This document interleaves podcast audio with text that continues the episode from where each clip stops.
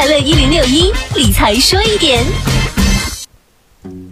大部分办理商业贷款买房的人在选择贷款年限时，多数在三十年呀，还是二十年之间徘徊。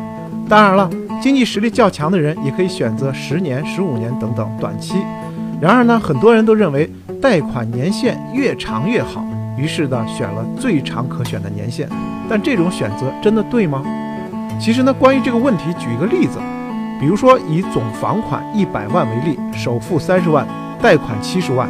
按照目前基准利率计算，贷款二十年的话，每月还款四千五百八十一元，总利息是三十九万九千四百六十六元；贷款三十年的话，每月还款三千七百一十五元，而总利息呢需要付到六十三万七千四百三十一元。因此，关于买房贷款选多少年限好这个问题，答案就在于得看您在。减压或利息两者之间如何取舍？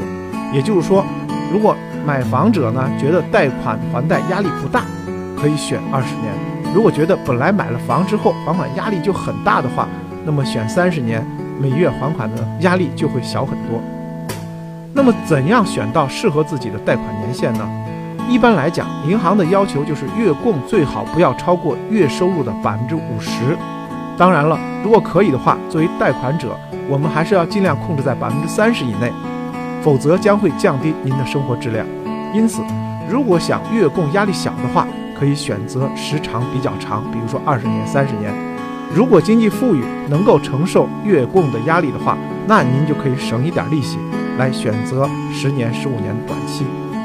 相信有房屋贷款经验的人都知道，其实银行对于贷款人的年龄是有限制的，也就是说，贷款人的年龄是会影响。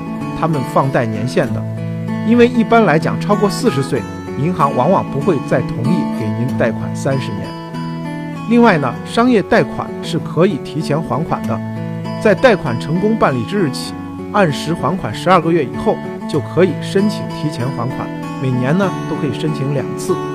所以在还贷过程中，如果您觉得可以提前还款，减少利息支出的话，其实是可以提前来还款。理财说一点，财富多一点。我是程涛。